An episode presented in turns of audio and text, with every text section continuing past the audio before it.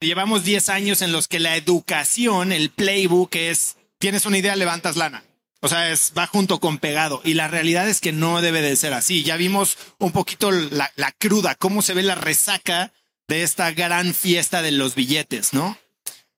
Yo creo que hay que construir negocios, uno, que resuelvan problemas y lo hagan de una forma rentable y lo hagan de una forma escalable. No necesariamente escalable sin ser rentable y no necesariamente escalable sin ser rentable sin resolver que eso es, creo que tengo una app increíble que nadie la quiere usar, no va a escalar.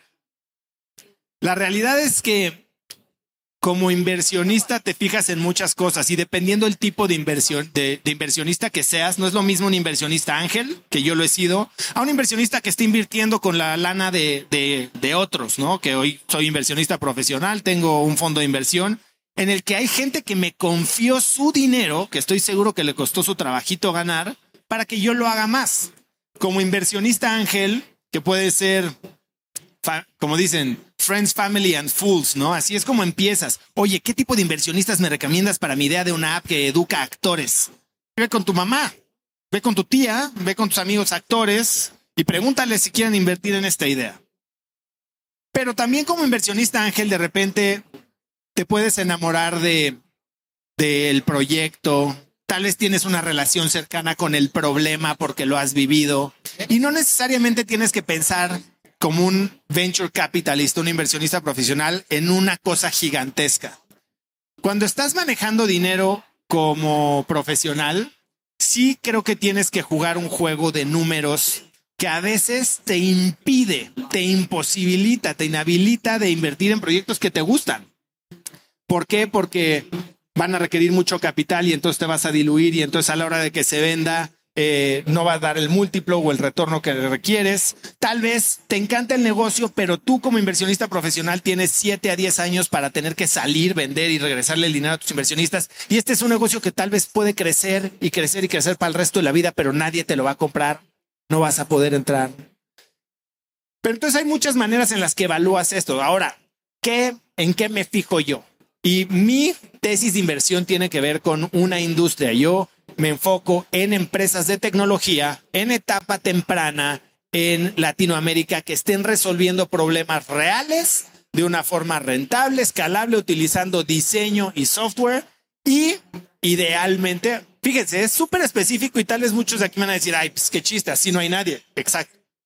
Y con fundadores que probablemente, no que probablemente, que espero que ya hayan vivido este problema ya sea de una forma personal muy profunda, a través de lo que les decía, trabajar en otra empresa en la que tuvieron experiencia, detectaron el problema, conocen el mercado, o que ya hayan empezado una empresa, hayan tenido experiencia creciéndola, no necesariamente vendiéndola, pueden haber fracasado antes, pero se aprende mucho del fracaso.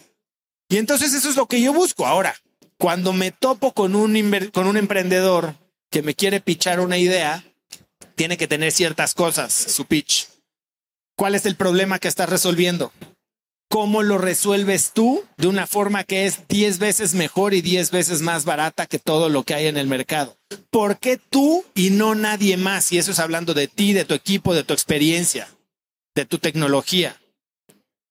¿Qué es el, el, tamaño del mercado al que estás atacando y cómo lo piensas atacar de una forma rentable? Quiero que, entiendan cómo se ven sus números. Hay gente que, oye, ganas lana, ¿cuánto te cuesta comprar lo que te, te cuesta fabricar esta, esta mesa? No, pues es que no sé, si no dominas tus números, no entiendes tu negocio.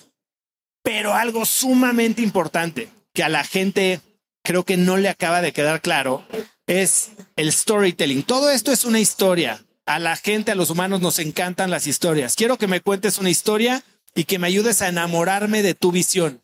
Evaristo Babé, el fundador de Pulpo, que es una empresa de nuestro portafolio, que es inversionista en el fondo y ya tiene episodio en Cracks Podcast. Cuando yo estaba tratando de levantar lana y me estaba costando trabajo para una de mis empresas, fui con él y me dijo, Oso, a los inversionistas profesionales les tienes que poder platicar cómo se ve un futuro en el que tú dominas el mundo a la fregada.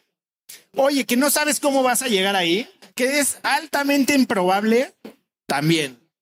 Pero si ni siquiera te puedes imaginar cómo tu empresa de lavar coches al rato es la fábrica de coches autónomos voladores más cañona del mundo, entonces, si no te lo puedes imaginar, menos vas a hacer que suceda. Los emprendedores, y, si lo ven en la historia de WeWork, si lo ven en la historia de, incluso de Kavak, que lo platiqué con Carlos García, eh, Masayoshi Son de SoftBank, les decía a los fundadores, le decía a Adam Newman, si el dinero no fuera problema, ¿qué harías? Y esa es la pregunta que te hace soñar. Normalmente nuestros sesgos cognitivos, principalmente alrededor del dinero, limitan lo que creemos que es posible.